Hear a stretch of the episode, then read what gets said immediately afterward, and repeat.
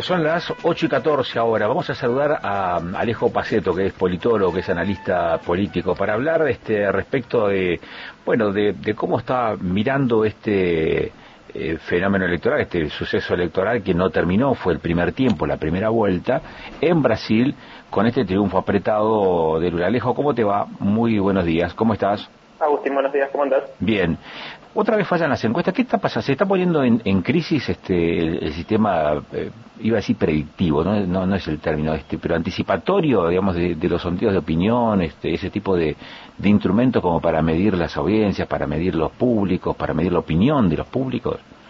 No, creo que eh, no fallaron, sino que el, resultado que, dieron, no el resultado, digamos, los números que arrojaron las encuestas antes de la elección, se sabe que cuentan con un margen de error, eh, que muchas veces es más o menos el 5%. En este caso, eh, bueno, fue casi tal cual lo que lo que le dieron, pero a favor de Lula, o sea, terminaron arrojando por lo menos de las más confiables de Brasil, que es Datafola, eh, un número que estaba 5% por debajo de lo que finalmente sacó Bolsonaro. Eh, con lo cual, bueno, no son eh, obviamente instrumentos de, medición totalmente perfectos. Está dentro de la lógica y de la metodología que, muestren un, margen, como te decía, de error. Así que, bueno, yo creo que se subestimó al, electorado de Lula y también algo a lo que se le prestó mucha atención ayer eh, que podría un poco explicar por qué el número que arrojaron las encuestas fue inferior al que terminó sacando Bolsonaro, tiene que ver con que temprano a la mañana algunos medios de Brasil ya lo estaban dando por ganador a Lula, con lo cual eso puede haber generado un efecto automático de rechazo eh, de un electorado que quizás hasta ese último momento dudaba de si votara a Bolsonaro o no, y finalmente lo hizo. Y ahí, perdón, otro factor también muchas veces eh, se, digamos, se, se menciona que es el, como el voto vergüenza, gente que quizás en las encuestas no quiere asumir que va a votar a determinado candidato y finalmente lo hace.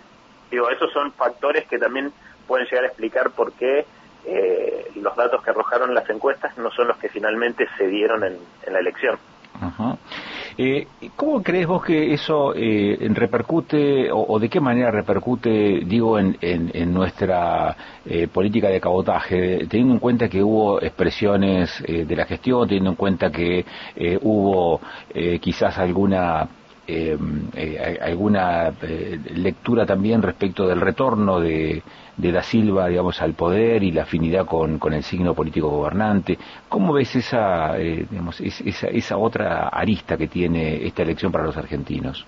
Y hay obviamente muchísima expectativa porque el gobierno y un sector mayoritario del oficialismo estaba esperando con ansias que la que la digamos, que la elección se definiera ayer eh, bueno, sabemos que eso no va a pasar, va, vamos a tener, eh, te diría, un, octubre, Brasil por sobre todo, ¿no? Va a tener un octubre más que agónico, teniendo en cuenta también lo que fue el resultado de la elección, pero obviamente la expectativa en Argentina es enorme, eh, no solo por la simpatía generalizada que hay hacia, hacia la figura de Lula da Silva, sino por la expectativa de, de bueno, de más allá de que la relación bilateral entre Argentina y Brasil venía siendo bastante aceptable a partir, a partir de la gestión de Daniel Scioli, que le costó mucho recomponer esa relación. Bueno, hay mayor expectativa, digamos, hay, eh, hay una preferencia lógica de que quien gane sea Lula da Silva, ¿no? Eh, y eso, digamos, el, el, el, signo, eh, digamos, que, a ver, que sea Lula el próximo presidente de Brasil o pueda revertir este escenario eh, Bolsonaro, capaz ya te saco del te saco de tu temática, pero eh, puede tener algún tipo de implicancias este, que trasciendan lo político con Argentina o, no.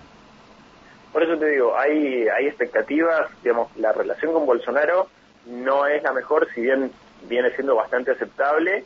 Eh, tiene que ver, por sobre todo, con un realineamiento regional.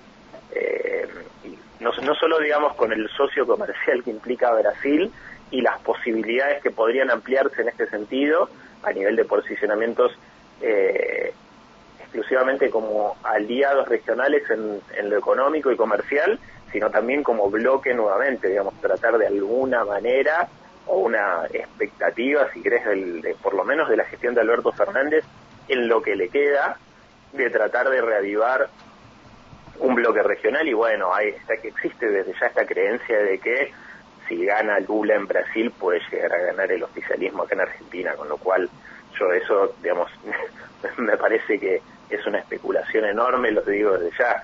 Eh, no, no, no, creo que un, un resultado o el resultado de Brasil pueda llegar a influir en el resultado en Argentina. Ahí me fui un toque de lo que me estabas preguntando, pero, pero sí va por ese lado, eh, digamos, en líneas generales, la necesidad de alguna manera para el gobierno argentino de que, de que gane Lula.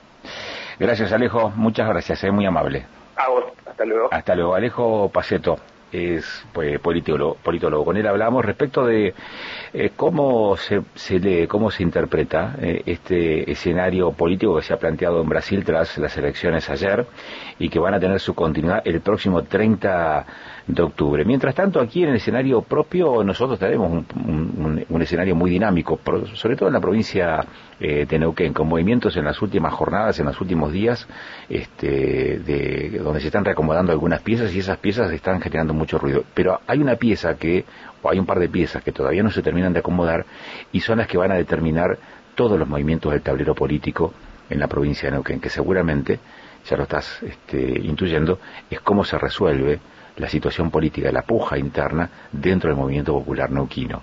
Digo esto porque entramos en octubre y dentro de 10 días, exactamente en 10 días, vence el plazo para la presentación de listas. El 13 de octubre, exactamente un mes antes de la fecha de las elecciones internas.